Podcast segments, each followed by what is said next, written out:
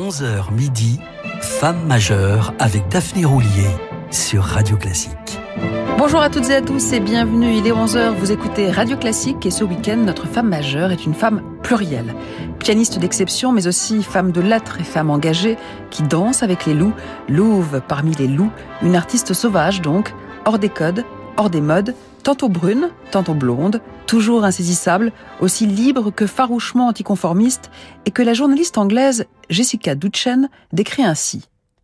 Dotée d'un talent presque effrayant, Hélène Grimaud est une femme aux idéaux forts, à l'énergie colossale et à la ténacité exceptionnelle. Elle joue avec ses tripes et accorde assez peu d'intérêt aux conventions, aux règles et aux courbettes. L'écouter porte souvent à se questionner quant aux préjugés que l'on nourrit envers certaines œuvres, car elle aborde les partitions d'une manière unique, même les plus familières, avec toujours un point de vue personnel et inattendu. Que les critiques approuvent ou non, le processus est toujours créatif et le résultat atteint à coup sûr les profondeurs de l'âme. Fermez les guillemets et ouvrons le cycle Hélène Grimaud. Cette native d'Aix-en-Provence, désormais quinquagénaire, est souvent présentée comme la championne de l'expressivité, de la sensibilité et de la passion. Écoutons-la interpréter fin 1991, à 22 ans à peine, quelques-unes des ultimes pièces pour piano seul de l'un de ses compositeurs favoris, Johannes Brahms, les trois premiers intermezzi de son opus 118.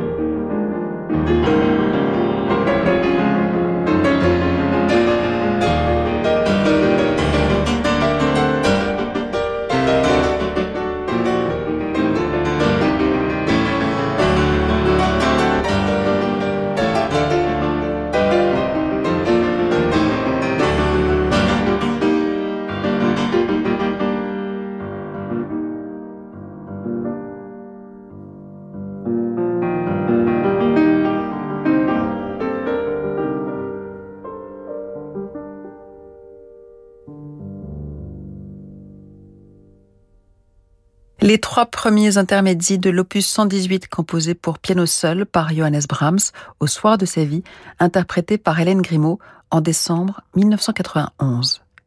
Elle reviendra bien sûr en récital comme au disque à ces dernières pages de l'un de ses compositeurs préférés. Dans Variations sauvages, publié en 2004, Hélène Grimaud explique son goût pour la musique de Brahms.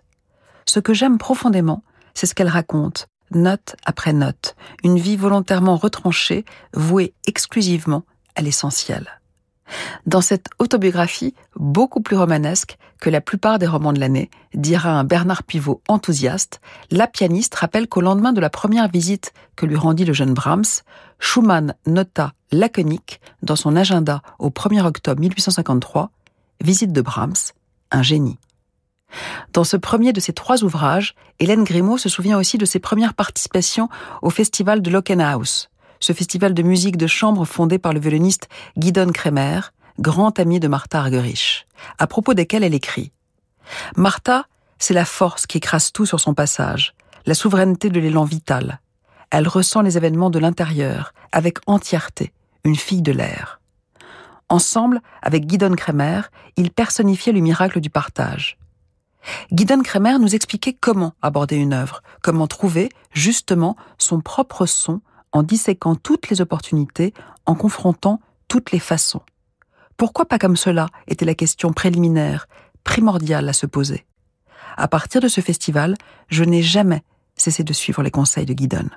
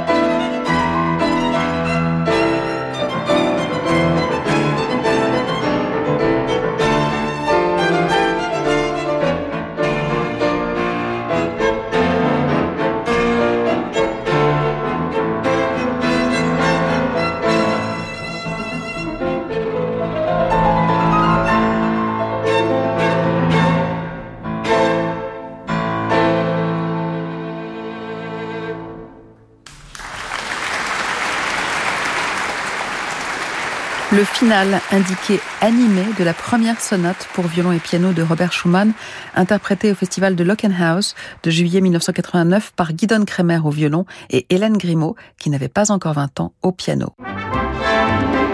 Jusqu'à midi, Femme majeure avec Daphné Roulier sur Radio Classique.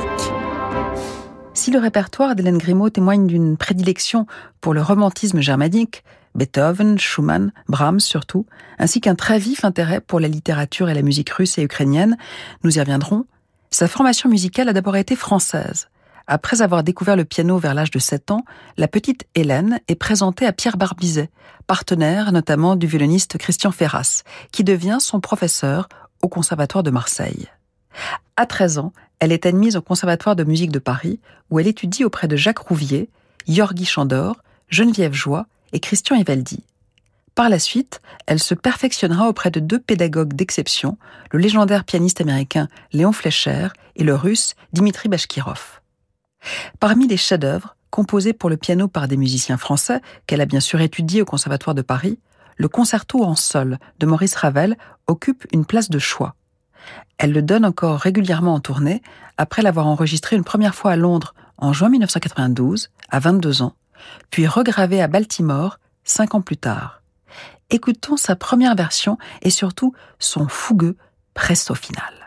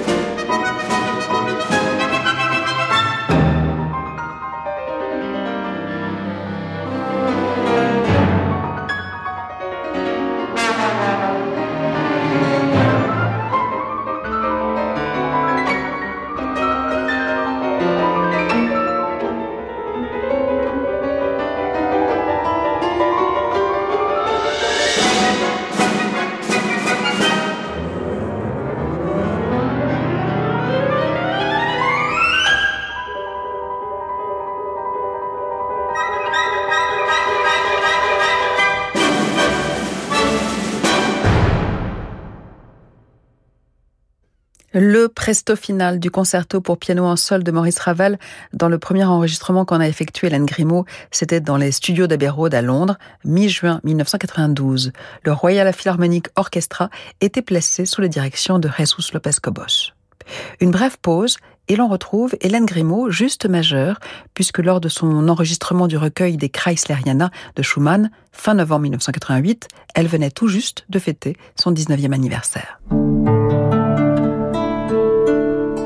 On est un ovni dans le monde de l'assurance et on le cultive. À la mutuelle de Poitiers Assurance, vous n'avez pas de plateau téléphonique. Pourquoi? Taper 5, taper 2, les gens, ils ont plus envie de ça. Avec les plateformes téléphoniques, on déshumanise les choses et il faut combattre ça. Les gens aujourd'hui, le fait de s'assurer chez quelqu'un qui est proche d'eux, c'est ce qu'ils recherchent. Ils ont besoin de revenir à ces valeurs-là, à cet échange, à ce contact. Et ça, pour moi, ça n'a pas de prix. Il faut conserver ce modèle. Vraiment. Mutuelle de Poitiers Assurance, votre assureur vous connaît et pour vous ça change tout. Ça continue. En ce moment, Ixina continue à vous offrir jusqu'à 6 électroménagers avec votre nouvelle cuisine. Alors, un peu de pouvoir d'achat en plus, ça vous branche? Ixina, oui à vos rêves. Voir conditions sur ixina.fr. Ixina, réélu meilleure chaîne de magasins de l'année. Voyage dans le monde poétique et musical d'un banquet médiéval au cœur de Reims, dans la demeure des comtes de Champagne, joyau historique du patrimoine tétinger, la Maison Tétinger vous invite à partager une expérience inédite à mi-chemin entre traversée sonore et dégustation de deux de ses cuvées signatures. Goûtez à la mémoire du temps, à la table de Thibaut IV, comte de Champagne, dans l'univers Tétinger. Et si le viager était la meilleure manière de se protéger? Avec René Coste, protégez votre pouvoir d'achat en augmentant vos revenus. Protégez vos proches. Protégez votre avenir chez vous en conservant votre maison à vie. René Coste vous propose des solutions viagées et nues propriétés adaptées à vos projets. Rente à vie ou paiement total immédiat. Pour une estimation, rencontrez nos experts partout en France. 0800 960 900 ou sur renécoste.fr. René Coste, viager et nue propriété, 0800 960 900. À l'occasion du nouveau film inspiré de la trilogie d'Alexandre Dumas, Le Figaro Histoire consacre un dossier spécial à la France des mousquetaires. Du véritable d'Artagnan à l'énigme du masque de fer, il démêle la réalité de la fiction et dévoile les secrets d'un roman feuilleton devenu un chef-d'œuvre de la littérature. Le Figaro Histoire, La France des mousquetaires, en vente chez votre marchand de journaux. Vous avez eu 20 ans en 1980. Vous avez aimé le rock, le disco, la techno, la pop, le rap. Vous êtes la première génération à avoir tout vécu en musique. N'arrêtez jamais de bien entendre avec Alain Afflelou et votre deuxième paire d'aides auditives pour un euro de plus. Ça, c'est Chin Chin Audio, en exclusivité chez Alain Afflelou. Jusqu'au 31 décembre 2023, voir conditions en magasin, dispositif médical, lire attentivement la notice, demandez conseil à votre bioprothésiste. Ça ne coûte pas forcément plus cher d'agir pour nos régions. En ce moment, chez Écoutez Voir, jusqu'à 60 euros offerts pour l'achat d'une monture Origine France garantie avec verre anti-reflet. Mais surtout, chez Écoutez Voir, il n'y a pas d'actionnaire et les bénéfices contribuent à l'économie sociale et solidaire. Écoutez Voir, optique et audition, mutualiste. Soumis au code de la mutualité, dispositif médical, demandez conseil à votre opticien. Valable jusqu'au 30 juin 2023. Engagement et conditions sur écoutezvoir.fr. Restez branchés sur Femmes majeures, on se retrouve dans quelques instants. Renault. Vous les pros, vous devez optimiser votre temps, votre chargement. Nouvel utilitaire Renault Kangoo Vanitech 100% électrique est fait pour vous. Il offre la meilleure autonomie de sa catégorie. Des 340 euros hors taxes par mois à découvrir pendant les jours Pro Plus du 3 au 12 avril. Pour ceux qui ne s'arrêtent jamais. Autonomie selon étude interne mars 2023. Pour Kangoo Vanitech grand confort 11 kW, crédit bail maintenant 60 mois, 60 000 km. Premier loyer 5606 euros hors taxes, bonus écologique déduit. Si accordiaque. Offre professionnelle du 1er au 30 avril, voire professionnel.renault.fr.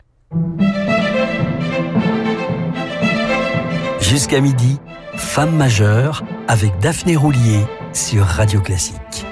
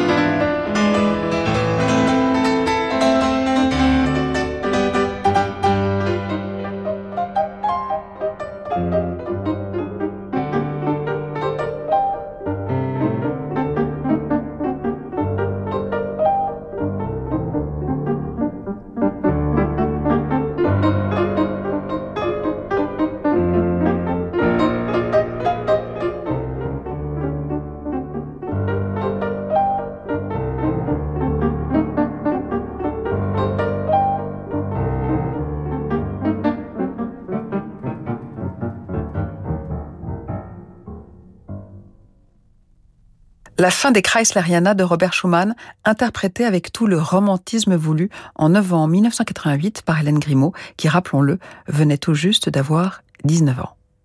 En 1986, soit deux ans plus tôt, Hélène Grimaud était en troisième cycle du Conservatoire de Paris. À ce niveau-là, il était d'usage que les élèves aillent chercher l'onction d'un concours international. Férue de culture russe, Hélène Grimaud rêvait de ce pays de pop et de moujik, d'Isba et de Datcha, de Tchekhov et de Turgenev. Elle jeta donc tout naturellement son dévolu sur le concours Tchaïkovski de Moscou, malgré les réserves de son professeur. Jusqu'en 2019 et Alexandre Kantorov, cette compétition n'avait jamais été remportée par un Français, encore moins par une candidate aussi jeune. Elle parvint néanmoins jusqu'en demi-finale. Ce sera son dernier concours. C'est là, à Moscou, écrira-t-elle, qu'a germé pour la première fois dans mon esprit l'idée d'une vie solitaire et le besoin de m'enfuir loin, haut, pour trouver seul mon chemin. En cette même année 1986, elle recevait en France un grand prix du disque pour son premier enregistrement, réalisé l'année précédente, consacré à diverses pièces de Rachmaninoff, dont la musique, écrira-t-elle, la fascine par sa noblesse de cœur et le raffinement de l'expression.